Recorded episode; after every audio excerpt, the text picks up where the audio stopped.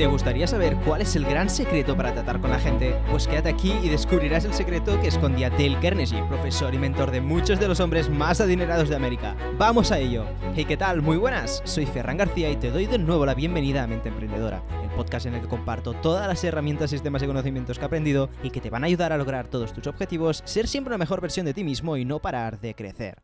Esta semana volvemos con un nuevo resumen del Superventas Cómo ganar amigos e influir sobre las personas, de Dale Carnegie. Que por si es la primera vez que visitas el podcast, este fue un escritor y empresario estadounidense que dedicó parte de su vida a entrenar y mejorar a algunos de los hombres más poderosos y ricos de Estados Unidos de su época, como por ejemplo el aún en pie Warren Buffett, excelentísimo inversor y el actual quinto hombre más rico del mundo. Pero bueno, sé que no estás aquí para que te hable de este hombre, quieres saber ya el secreto para tratar con los demás, para hacer que las personas se acuerden de ti. Así que no me entretengo más y vamos a ello. Con este episodio del libro, Del Carnegie busca enseñarnos, de hecho, más bien mostrarnos de nuevo cómo hacer dos cosas, que a veces pueden parecer muy difíciles de lograr, pero que realmente no lo son tanto, sino que simplemente debes saber cómo hacerlo y acordarte de ello. Así que te pediré que tomes nota busca enseñarnos el cómo hacer que las personas quieran hacer lo que nosotros queremos sin que se sientan mandadas ni forzadas, al mismo tiempo que lograr que estas mismas personas se queden con una imagen agradable y positiva de nosotros. Sé que ahora tal vez has pensado, oye, pero esto se llama manipular a la gente al mismo tiempo que haces magia rara o algo por el estilo. Y de hecho es cierto, pero esto son técnicas para ser un buen líder, una buena influencia y se deben utilizar correctamente. Obviamente podríamos usarlas con un mal propósito, pero de ser así, si la otra persona se diera cuenta, quedaría de todos los modos menos bien, ya te lo aseguro.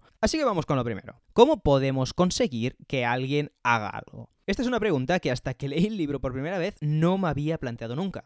Es curioso cómo la pregunta correcta puede hacerte descubrir tantísimas cosas que no conocías. De esto hablaremos en otro episodio, pero pensemos la pregunta de otro modo similar. ¿Qué tiene que suceder para que tú quieras hacer algo? Pues en mi caso ya te digo que es bastante simple. Tiene que apetecerme. Si yo no tengo ningún interés en querer hacer una cosa o actividad, no la voy a hacer nunca. Es así de fácil. En este punto, Carnegie nos muestra cuáles son las cosas que más han deseado los seres humanos generalmente. Número uno, la salud y la conservación de la vida. Número dos, la comida. Número tres, el sueño. Número 4, el dinero y las cosas que se pueden comprar con él. Número 5, aunque pueda sorprender a más de uno, una vida en el más allá. Número 6, la satisfacción sexual. Número 7, el bienestar de los hijos. Y número 8, y el que será de gran importancia para el propósito del episodio de hoy, el sentirse importantes. Lincoln una vez empezó una carta con estas palabras. A todo el mundo le agrada un elogio. Piénsalo bien, pero seguro que si reflexionas un buen rato, encontrarás ejemplos de personas que en algún momento de tu vida te han felicitado por algo o te han elogiado por algo, y aunque esto sucediera hace muchísimo tiempo, sigues acordándote. En este episodio del Carnegie pone muchísimos ejemplos de personas que eran muy buenas en esto y que triunfaron en la vida en algún aspecto solo gracias a saber hacer que alguien se sintiera importante. Así que os contaré un par de ellos, uno más en el ámbito profesional y otro en el personal o de relaciones. El primero es el caso de Charles Schwab, uno de los primeros empresarios que tuvieron un sueldo superior al millón de dólares, ya que se trata de Estados Unidos, anuales. Ten en cuenta que esto eran los años 20.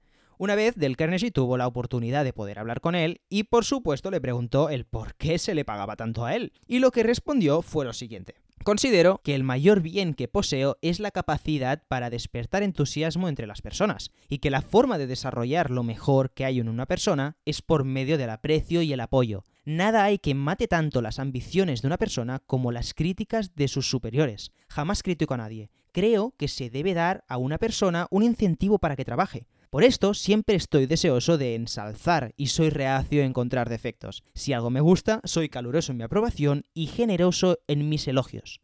Yo, al escuchar algo así, se me ponen los pelos de punta, lo vuelvo a escuchar y lo apunto en una libreta en la que me guardo frases de este estilo que me ayudan a recordar pequeños grandes detalles como estos. Con esto ya lo vemos, si queremos que alguien haga algo, debemos incentivarle, debemos ser capaces de mostrar las cosas a las personas de tal modo que se sientan importantes y grandes. Un ejemplo muy sencillo de esto podría ser el típico caso de un niño pequeño que no quiere hacer lo que le dicen sus padres y está haciendo pataletas. Si tú en vez de ordenarle una cosa, tratas de que si hace esto o lo otro será como los niños mayores y ya podrá tener juguetes de niños grandes, lo más probable es que deje de hacer la pataleta y empiece a hacer lo que le han pedido de un modo más atractivo para él. Y el segundo ejemplo que me gusta, de hecho, que me enamora de este capítulo, es el siguiente. Uno de los aprendices de las clases que ofrecía Del Carnegie una vez contó una petición que le había hecho su esposa y cuál fue su reacción. Su mujer, junto a un grupo de mujeres de la parroquia, habían iniciado un programa de autosuperación y le pidió a su marido que le ayudara haciéndole una lista de seis cosas que creyera que ella podía hacer para ser mejor. Y les dijo, la petición me sorprendió, francamente, me habría podido ser fácil enumerar seis cosas que pudiera cambiar, pero no lo hice. Al día siguiente me levanté muy temprano y llamé a la floristería y pedí que enviaran seis rosas rojas a mi esposa con una nota diciendo,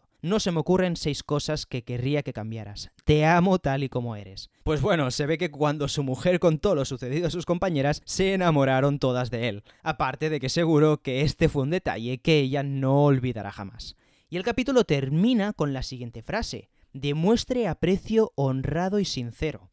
Súper importante, de elogiar a otras personas, sea cual sea el objetivo que tengas, que seas sincero, porque los elogios baratos muy pocas veces funcionarán y te harán quedar mal. Hasta aquí el episodio de hoy. Ya hemos visto cómo hacer que la gente se acuerde positivamente de nosotros y el cómo incentivar a los demás para que quieran hacer cosas. Quería decirte que me está encantando el apoyo que le das al podcast junto con toda la comunidad que estamos creando y poco a poco voy a ir trabajando para traeros cosas nuevas que podamos disfrutar juntos. Espero de veras que te haya gustado el episodio y más no, que hayas aprendido algo nuevo y te lo hayas pasado bien. Nos vemos la semana que viene y hasta pronto.